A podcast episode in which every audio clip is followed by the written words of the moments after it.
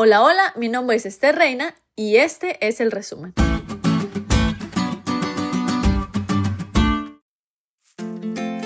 Feliz sábado amigos. Ya el sol se está poniendo tras las montañas y un nuevo sábado está dando inicio. Y no sé ustedes, pero a mí me trae mucha paz el inicio de un sábado nuevo. No solo porque termina mi jornada laboral y empiezo un día en el que de forma intencional paso tiempo con Dios, sino también porque el sábado me hace recordar que muy pronto, gracias a Jesús y su sacrificio, todo esto va a acabar. Y bueno, justo de eso nos habló la lección de esta semana. Así que sin más que hablar, vamos a los puntos de nuestro resumen. Punto número 1. El diablo es el real enemigo. Cuando vamos al inicio del mal en la tierra, miramos a una serpiente. Sin embargo, esa serpiente no es el enemigo.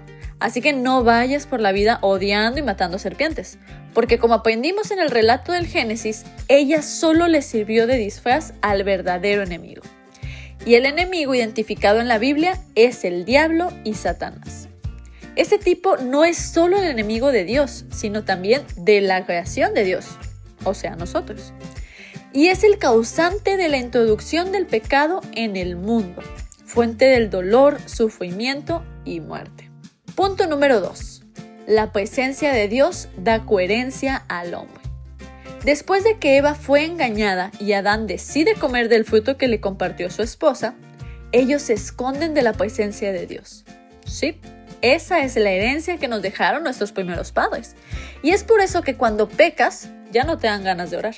Y Dios los busca y les hace una serie de preguntas muy importantes para que ellos se dieran cuenta de dónde estaban parados.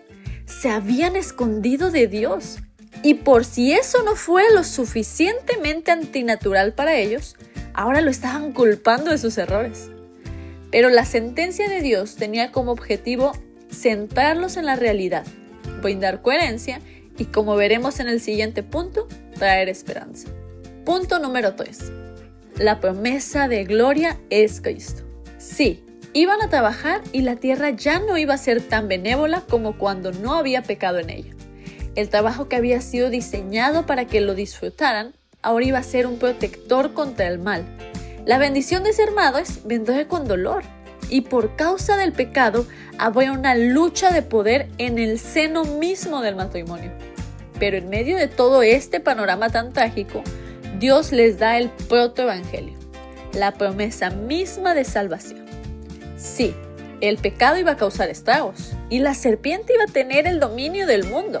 Pero un descendiente de Eva, Cristo, el Hijo de Dios, iba a nacer y liberar del pecado a toda la familia humana.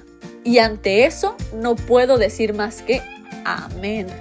Por muy larga que sea la noche del pecado, muy pronto veremos la luz de la venida de Jesús y todo esto se acabará. Así que como dice aquel canto, solo un poco más.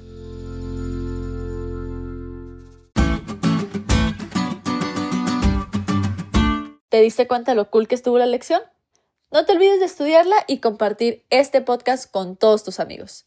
Es todo por hoy, pero mañana tendremos otra oportunidad de estudiar juntos.